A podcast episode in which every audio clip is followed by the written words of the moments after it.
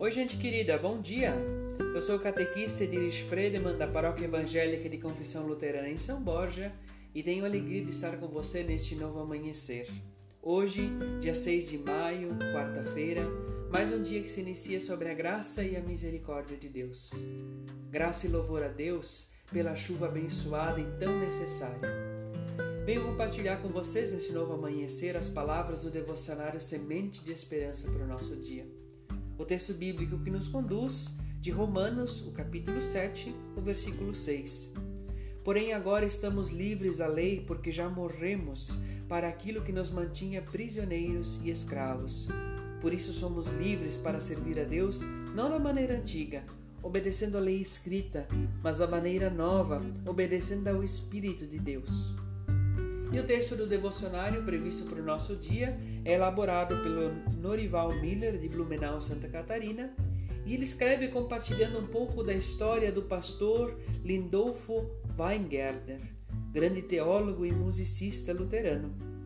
Em março de 2018, a Igreja Evangélica de Confissão Luterana no Brasil, ISLB, se despediu de um grande poeta, escritor e criador de letras e hinos, pastor Lindolfo Weingärtner.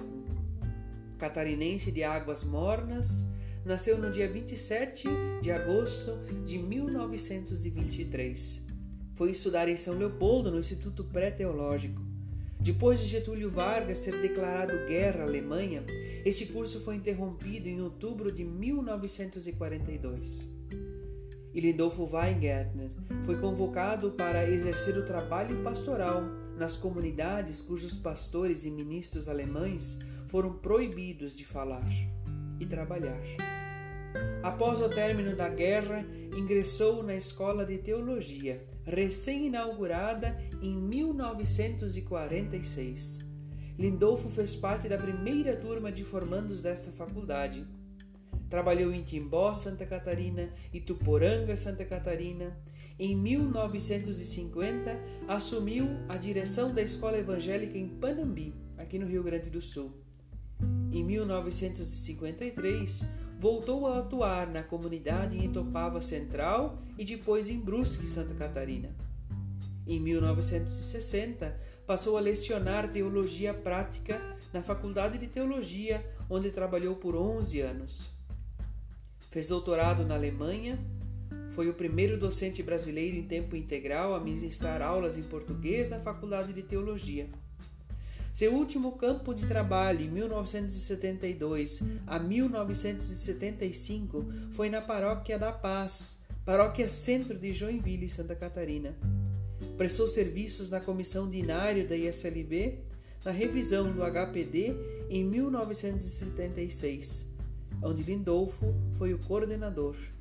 No livro de canto temos alguns dos seus hinos, como o hino 170, 274, 310, 311 e 582. Esses cantos são de sua autoria. O pastor Lindolfo Weingärtner deixa um importante legado histórico, teológico, pastoral para dentro da nossa igreja. Felizes as pessoas que têm fome e sede de fazer e testemunhar a vontade de Deus, porque eles e elas serão plenamente satisfeitos.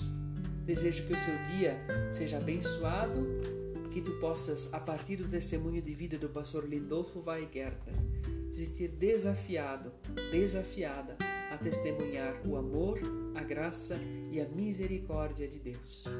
Que o nosso Deus guarde o seu dia em paz, em bênçãos e em recomeço.